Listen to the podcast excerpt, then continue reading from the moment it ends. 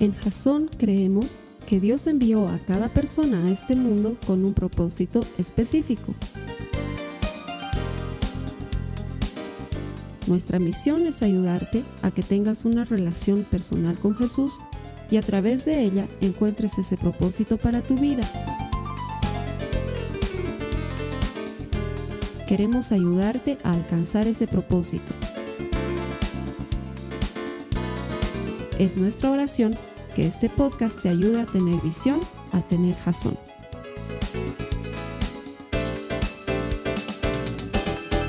¿Cómo estás, Jazón?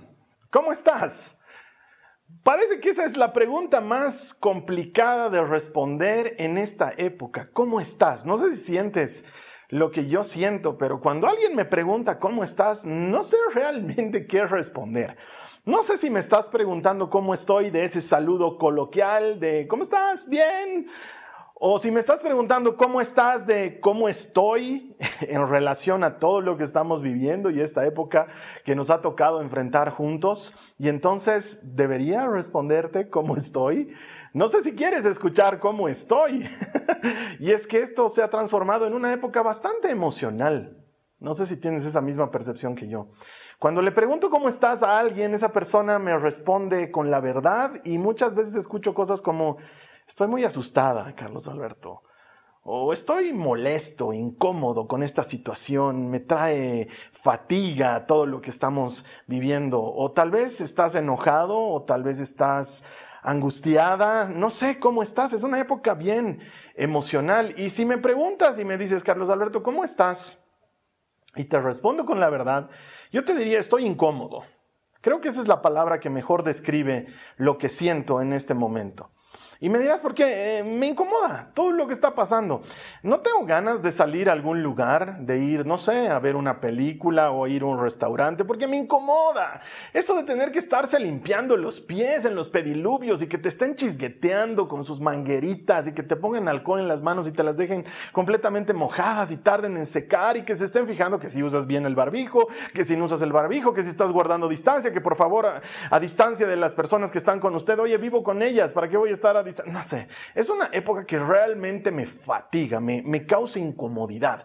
Y si me encuentro con alguien conocido, alguien querido, es igual incómodo, no sé, te saludo, no te saludo, guardo distancia. ¿Eres de los paranoicos o eres de los conspiracionistas? ¿Eres de los que creen que estoy cargando una serie de virus o eres de los que creen que todo esto es un invento y que están tratando de ponernos un chip en la mano?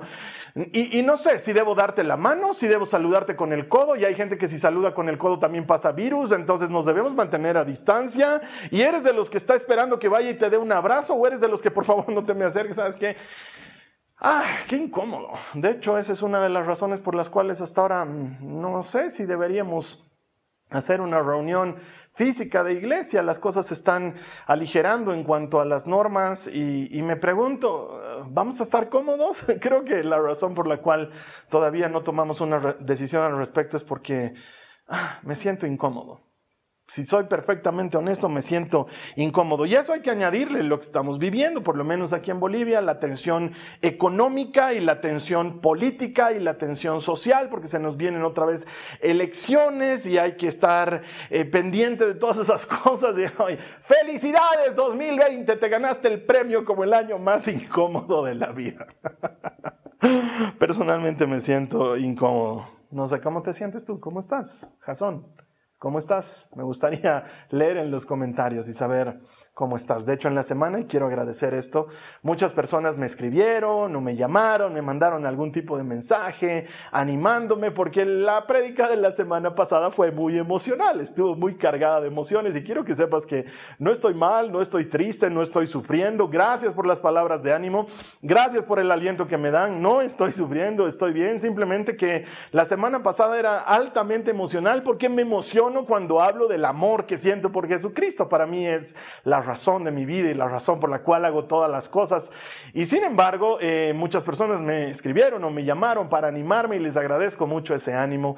Definitivamente este es un año muy emocional, muy cargado de emociones y, y me emociona al mismo tiempo entender que Jesús se hizo carne y habitó entre nosotros y él también experimentó las mismas emociones humanas que tú y yo experimentamos. De hecho, los que se han dedicado a estudiar estos aspectos en la Biblia han encontrado más de 39 emociones que Jesús experimentó en persona y que están registradas en algún lugar en el Evangelio. Y a mí me parece extraordinario, 39 emociones diferentes y claro, es fácil recordarlas o identificarlas. Eh, por ejemplo, Jesús llegando a Jerusalén antes de entrar gloriosamente sentado en el burro y que todos le, lo reciban con mantos y con palmas y griten Osana, él se para a la entrada de Jerusalén y se siente profundamente conmovido. Jerusalén, cuántas veces he querido juntarte debajo de mis alas, como hace la gallina con sus polluelos, pero no lo dejaste.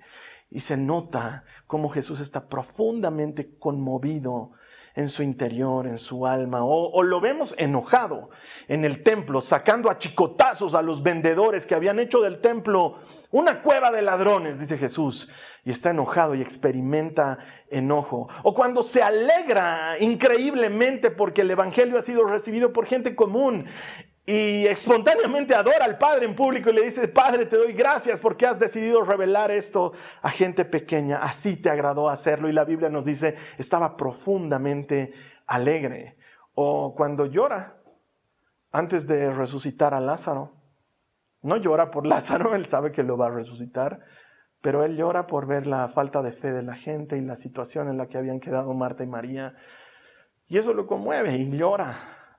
O Jesús sufre Puedes leer La Pasión y ver cómo a cada paso él sufre la traición de, Judas o sufre los golpes o los insultos y sufre y siente ese dolor. Me parece extraordinario que el creador del mundo se haya hecho hombre y haya experimentado cada una de nuestras emociones. Qué maravilloso saber que tenemos ese Salvador que sabe lo que es ser humano y que por consiguiente entiende lo que tú y yo vivimos, porque para Jesús tú no eres invisible. Él sabe por lo que estás pasando y Él entiende perfectamente las emociones que nos embarcan o embriagan, o no sé cómo decirlo correctamente, las emociones que sentimos. Él, él lo siente, Él lo entiende. De hecho, quiero contarte hoy en el mensaje que se llama ¿Dónde está Dios cuando sufro? sobre la primera emoción que se registra en la persona de Jesús. Eso está en Lucas, en el capítulo 7. Si me quieres acompañar, por favor, a Lucas, al capítulo 7, los versos 11 al 16. La Biblia dice que poco después, esto es, eh, había hecho el sermón del llano, así lo llama Lucas en su, en su evangelio.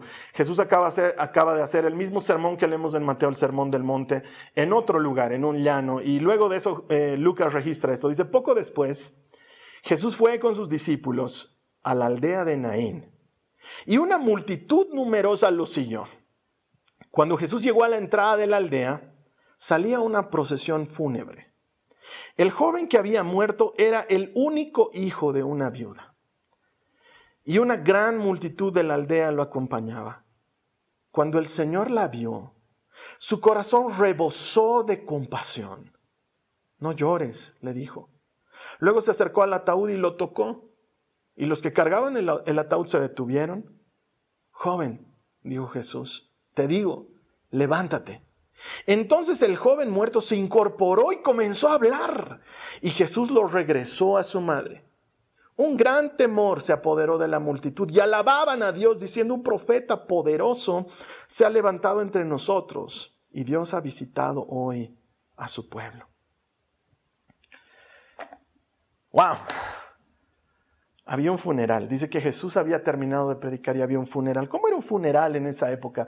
Eh, porque no se parece a los funerales que tenemos hoy, mucho menos a los funerales que tristemente hay que de alguna manera sobrellevar en esta época de pandemia. Pero un funeral en esa época constaba de el muerto sobre unas tablas, realmente no había un ataúd, estaba envuelto en, túnicas, en sábanas, en telas, eh, seguramente ya eh, eh, em, embalsamado en lo poco que podían embalsamar lo que era hierbas aromáticas, especias para evitar que el olor de la putrefacción del cadáver trascienda, porque no te olvides que en esa época no tenían las condiciones que tenemos nosotros de formol y cosas por el estilo para, para embalsamar un cuerpo, entonces estaba envuelto en telas sobre una tabla, lo estaban llevando lo que se conocía en esa época como llorones profesionales. Contrataban gente para lamentarse con cantos y con gritos por la muerte de la persona. Era muy normal, muy frecuente en esa época. Y también la Biblia tiene detalle en contarnos algunas cosas. Si bien nos dice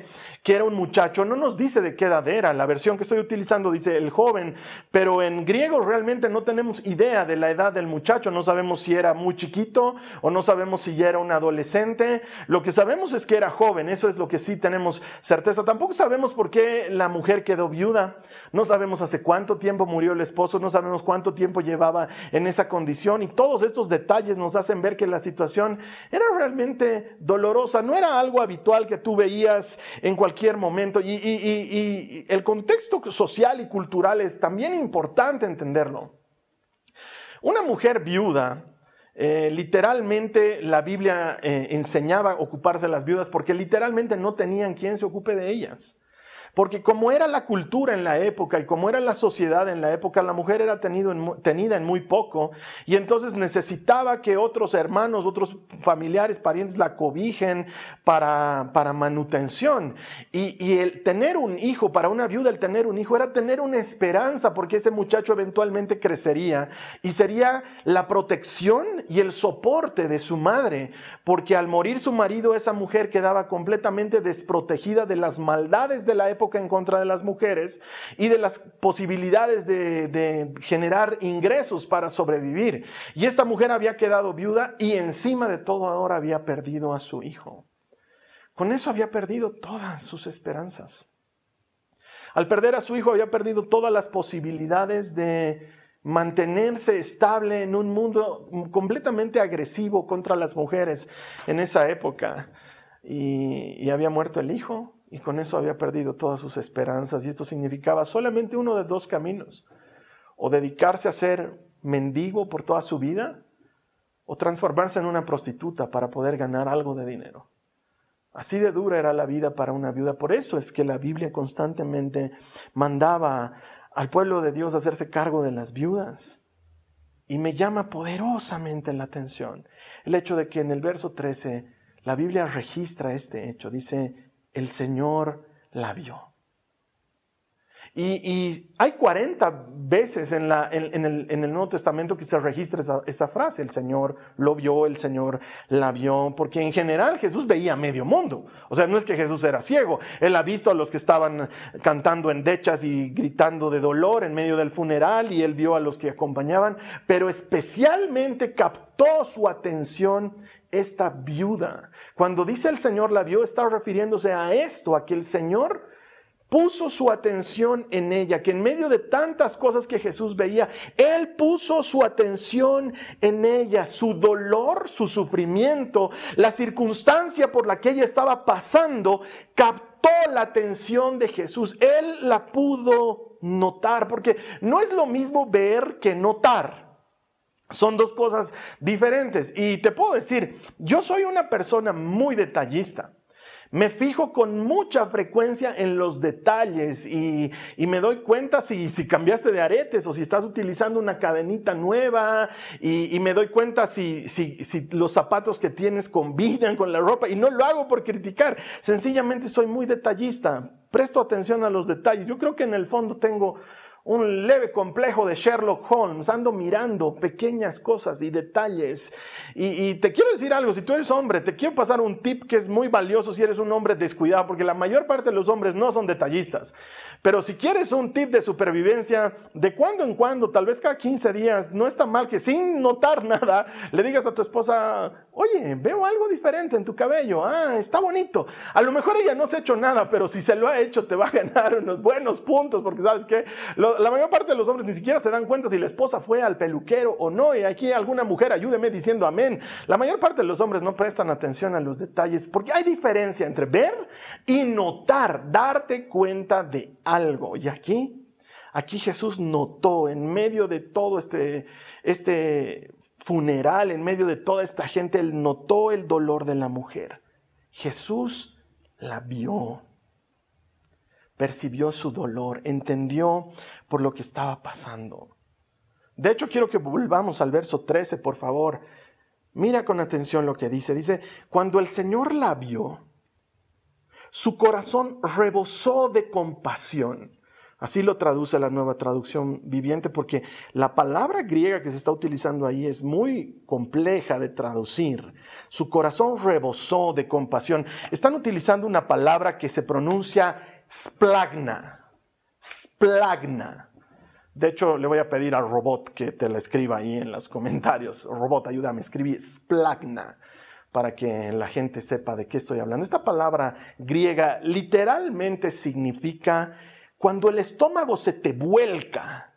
Es esa sensación gutural de los intestinos muy profunda, cuando sientes un vuelco dentro tuyo, es una emoción muy fuerte. De hecho, eh, no hay en todas las escrituras eh, registro de una palabra más fuerte en griego que no sea esplagna para describir una emoción gutural muy interna. Te lo voy a poner con un ejemplo para que entiendas más o menos qué es lo que está sintiendo Jesús. Estás manejando en tu auto por la carretera y notas que a lo lejos ha habido un accidente de autos. Y en ese momento lo primero que sientes es, pena, y tal vez hasta un poco de susto por lo que ha pasado. Y entonces disminuyes la velocidad porque ves policías y ves mucha gente y se nota que ha sido un accidente fuerte. Y conforme te, conforme te vas acercando y vas viendo que pasan heridos o a lo mejor la policía está en movimiento, entonces ya tu corazón se acelera un poco más y ya es más que susto o pena, ya se transforma en un tipo de consternación.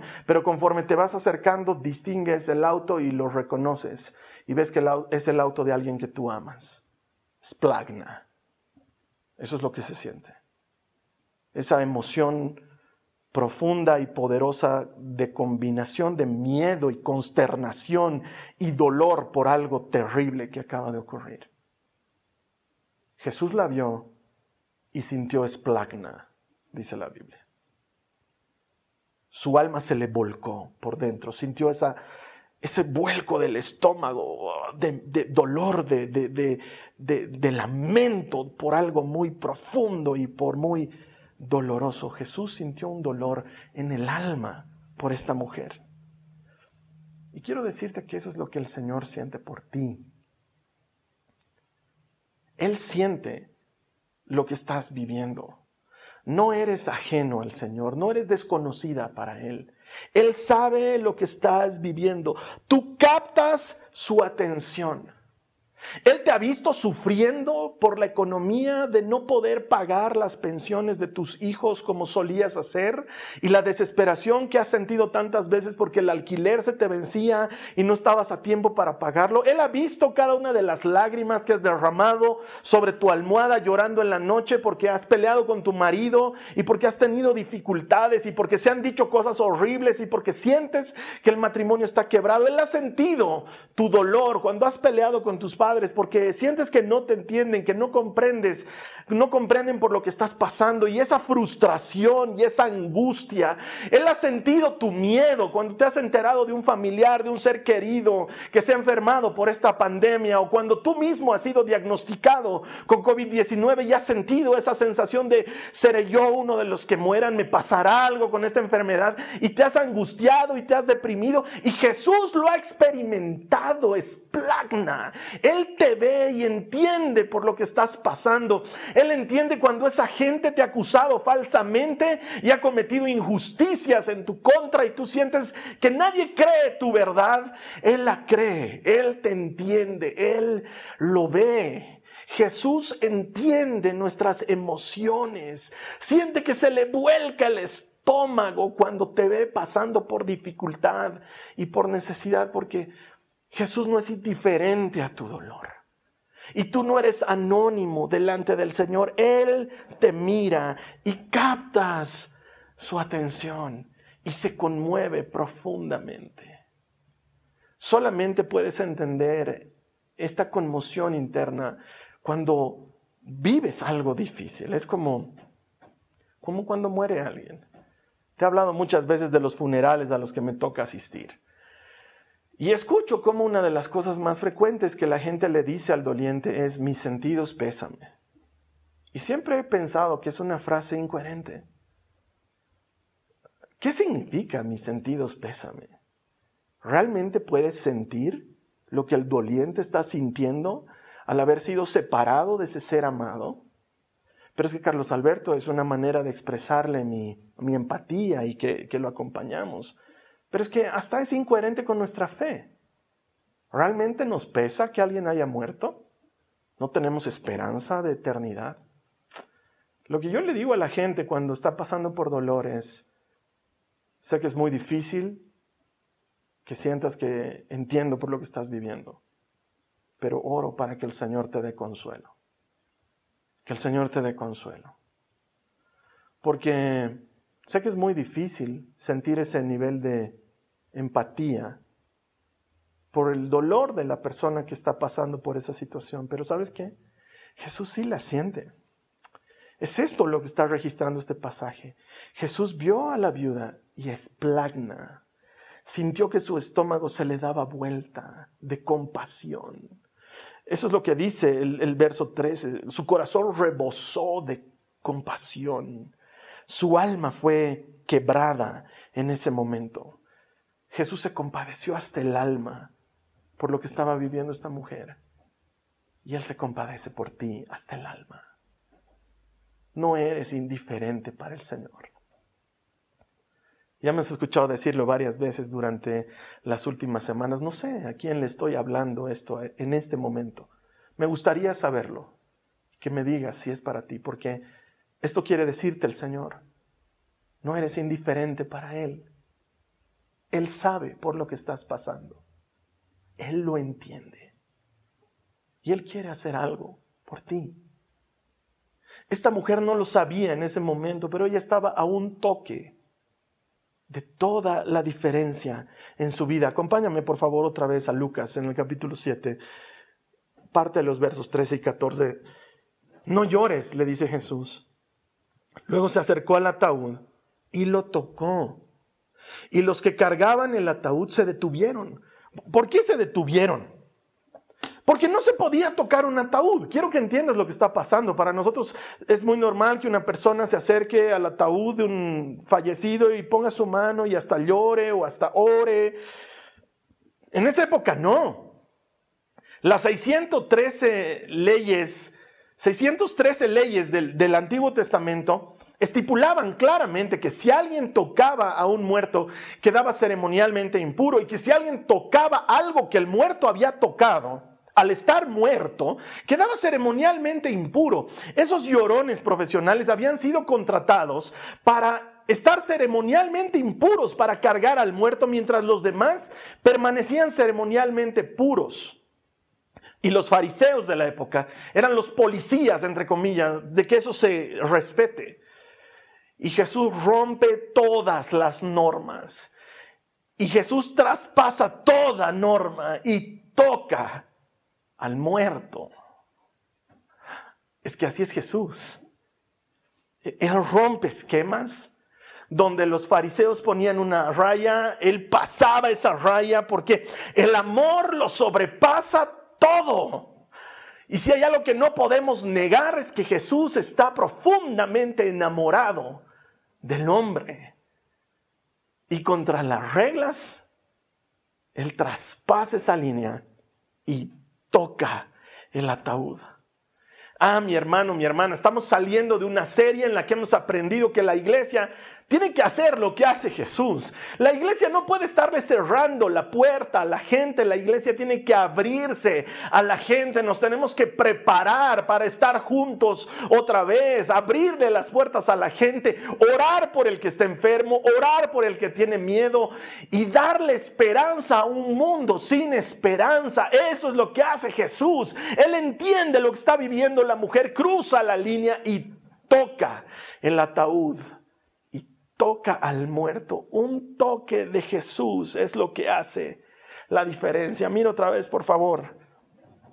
Verso 14 y 15, Lucas 7. Luego se acercó al ataúd y lo tocó. Y los que cargaban el ataúd se detuvieron. Se detuvieron del susto de que alguien está infringiendo la ley. Joven, le dice Jesús, te digo, levántate entonces el joven muerto se incorporó y comenzó a hablar.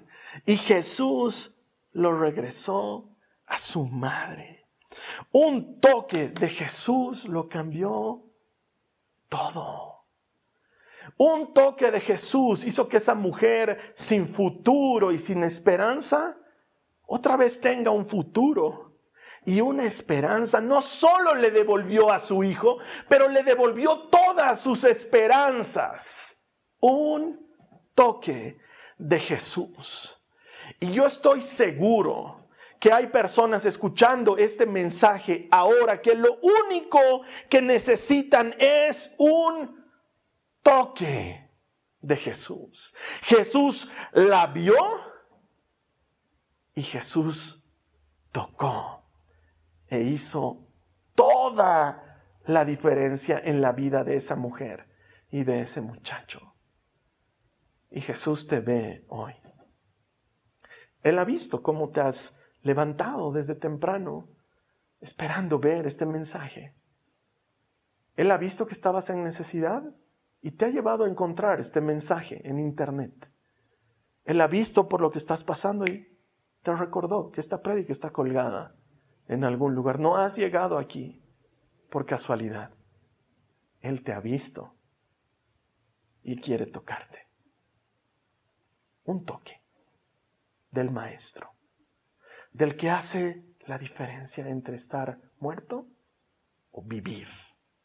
Un toque de Jesús. Muchos estamos hoy a solo un toque. Quiero terminar con esto. En mitad de la cuarentena, si soy perfectamente honesto, a, la mitad de la cuarentena estaba muy desanimado. Han habido momentos en los que, me imagino como a todos, no lo sé, tal vez no a ti, pero a mí sí, me llegó esa sensación de esto cambiará en algún momento, saldremos de este encierro. Y había tanto mensaje de miedo por todas partes. Mi único enfoque era predicar en contra del miedo, porque de alguna manera sabía que también estaba predicando para que yo escuche. Y estaba muy, muy desanimado. Y entonces en una de esas no sé, mañanas en las que me siento y leo mi Biblia mientras desayuno, estaba orando y estaba hablando con el Señor. Y recordé esto. a principio de año, en Jasón, siempre le decimos a la gente, ora para que el Señor te dé una palabra. No me estoy refiriendo a abrir la Biblia y que el Señor te dé un mensaje bíblico, me estoy refiriendo a que el Señor ponga en tu corazón, en tu mente, una sola palabra, una palabra, que sea la que le dé dirección a tu año. Y lo venimos haciendo hace muchos años y ha sido gran motivación para la gente ser dirigidos por una palabra, una intención clara para ese año. Y este año el Señor me había regalado una palabra. Y en esa mañana de desánimo la recordé. Mientras estaba orando, es como si el Señor hubiera vuelto a hablar esa palabra. No, no la escuché audiblemente, te mentiría. Pero fue tan poderoso como si fuese audible. Entusiasmo. Esa es la palabra que el Señor me ha regalado en enero. Entusiasmo. Y, y sabía claramente lo que el Señor me estaba diciendo. Carlos Alberto, haz las cosas como las hacías en un principio, con entusiasmo una sola palabra. Fue como un toque del Señor. Un toque que lo cambió todo. Desde ese momento mi mente giró. Ya no se trataba solo de predicar contra el miedo, pero se trataba de hacerlo con ganas y con alegría.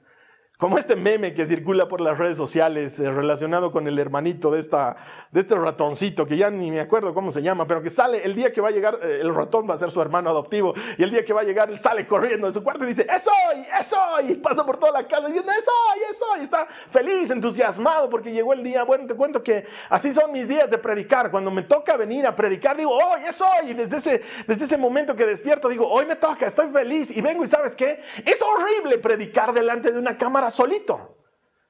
Pero yo lo hago con entusiasmo. Ese toque del Señor cambió todo en mi cabeza. Y vengo y predico con muchas ganas, preparo el mensaje con muchas ganas, estoy emocionado y feliz de predicarlo. Y luego le digo a la Carly, cuando ya ha pasado todo eso, y luego me desanimo y me dice, ah, es por lo que estás predicando solo. Y sí, la verdad me encantaría es que la gente esté aquí, me encantaría escuchar un amén, o me encantaría que alguien se ría de algo de lo que estoy compartiendo, pero ¿sabes qué? Eso no merma el entusiasmo que siento por hacer esto. Un toque del Señor. Un toque del Señor. Eso es lo que tú necesitas. ¿Dónde está Dios cuando sufro? Él te está mirando y Él quiere tocarte. Es lo que Él quiere hacer. Así que termino como comencé. ¿Cómo estás? Jason, ¿cómo estás? ¿Asustada? ¿Preocupado?